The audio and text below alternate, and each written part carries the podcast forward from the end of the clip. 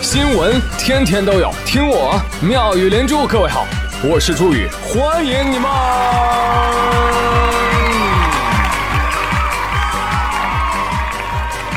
谢谢谢谢谢谢各位的收听啦！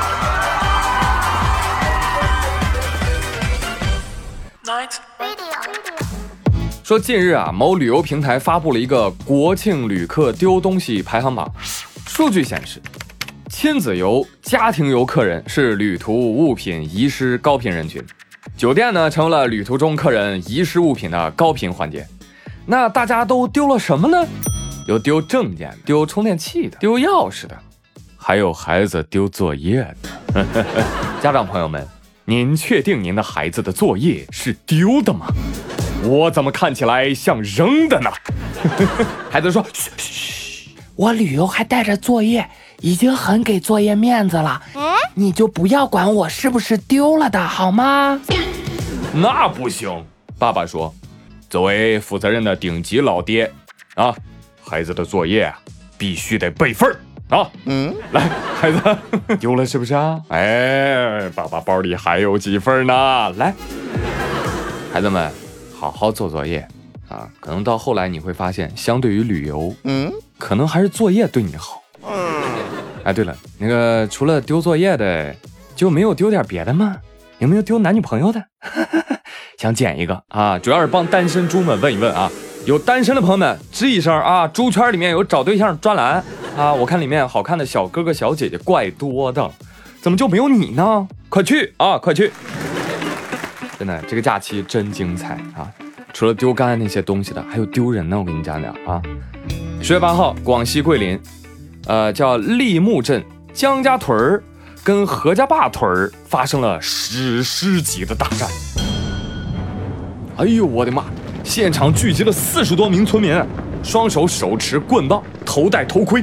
啊，你要看到那个阵仗，你你是不是以为要群殴？嗯，但其实并没有。嗯这两拨人呐，在现场干嘛呢？互射烟花炮仗，呸！就啪，就就就啪。有学者看到视频后指出，广西在清代就是土客械斗的重灾区，太平军的骨干力量就是在这种械斗当中锻炼出来的，涉及到排兵布阵、指挥、后勤、医疗救治。他们要是看到后代互射烟花，他们一定会觉得太不争气。村民表示，不存在。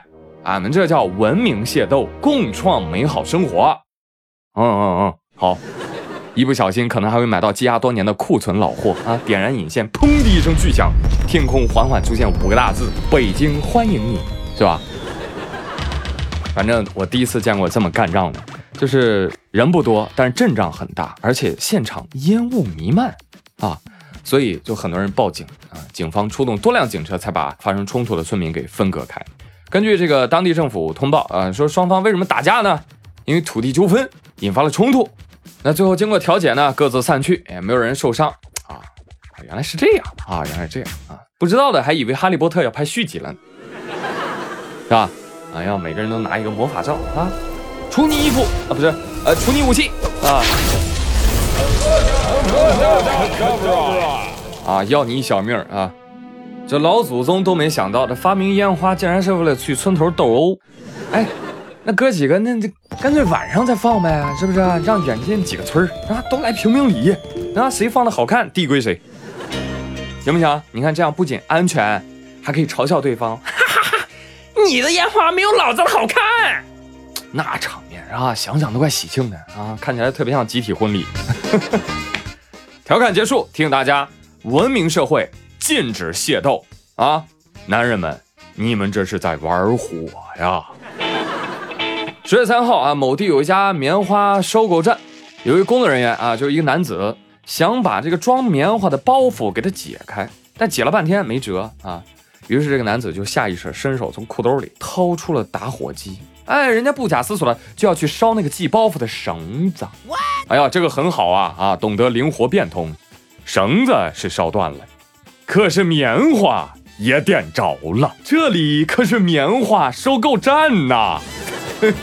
朋友们，你们见过棉花点着是什么样子的吗？就你甚至都看不到太大的火焰，就那么轰的一下啊，白棉花全部烧黑了。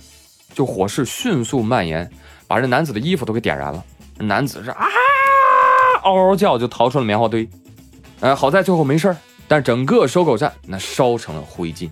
来，男子你过来，过来，来来来，我给大家介绍一下，这位男子呢有两个亲戚，一个呢是用打火机去看那个油箱的油加满了没有，还有一个呢是在煤气泄漏的屋子里要抽根烟冷静一下。啊，他们家呢祖传的就很会利用火焰的光和热，只不过呢这位小哥职业没有选对。你收啥棉花呀？啊，你入行的时候应该选择收废铁，是吧？那不就没事了吗？啊？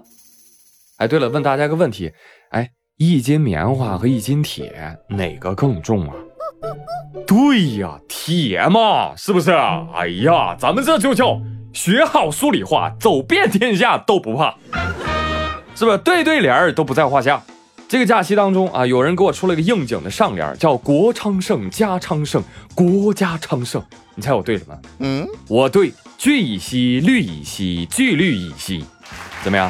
学好化学重要吧？哎，接下来跟你们讲一讲化学界的巅峰时刻。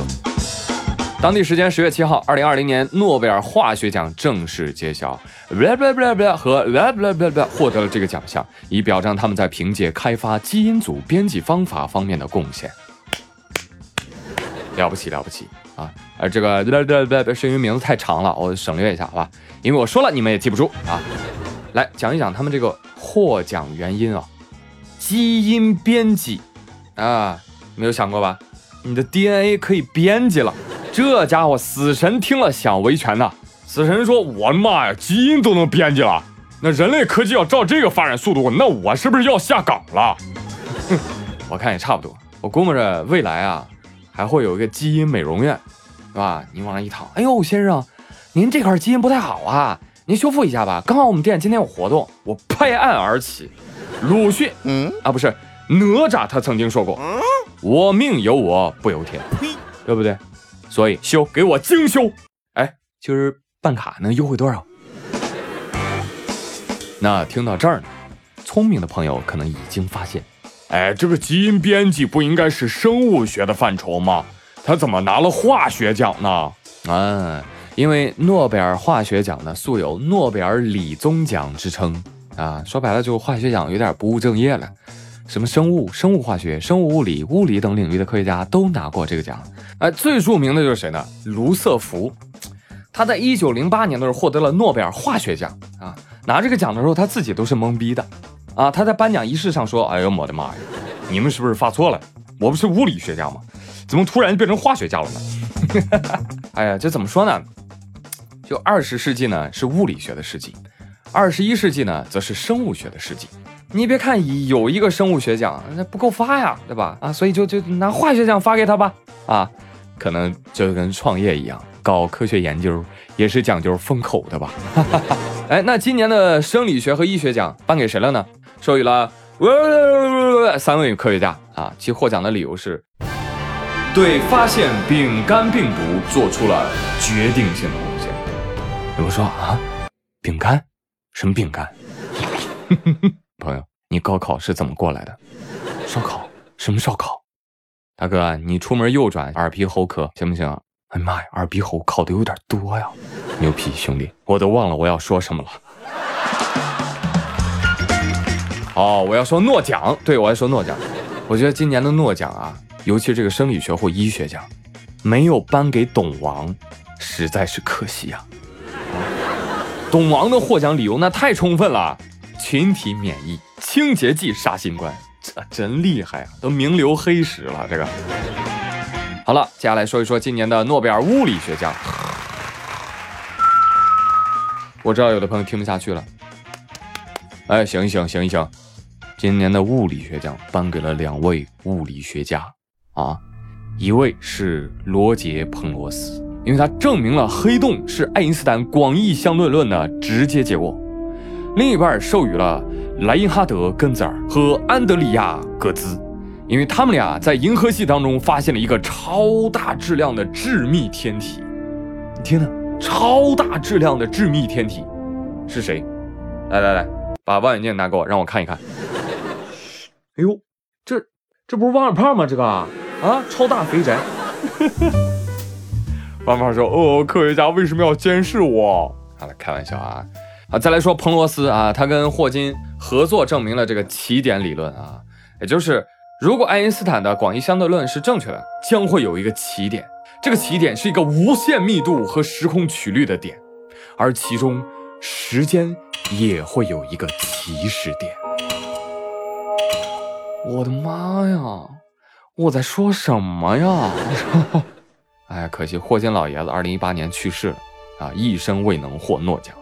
当然了，霍金老爷子可能活着也会说：“爷的成就用不着诺奖来证明。”哈，好了好了，不能再说了，不能再说了啊！再说这期节目啊，大家听了就吃力了。哎呀，谁能想到，当年如果能努努力，朋友们，如今你们就能听懂宇哥的节目了，是不是后悔莫及？好好学习吧。好了，朋友们，以上就是今天妙连珠的全部内容。我是朱宇，我在青岛。收到大家的关心，目前安好，也希望你们能够做好相应的防护。我们大家一起平平安安，嘻嘻哈哈。好了，咱们下期再见喽，拜拜。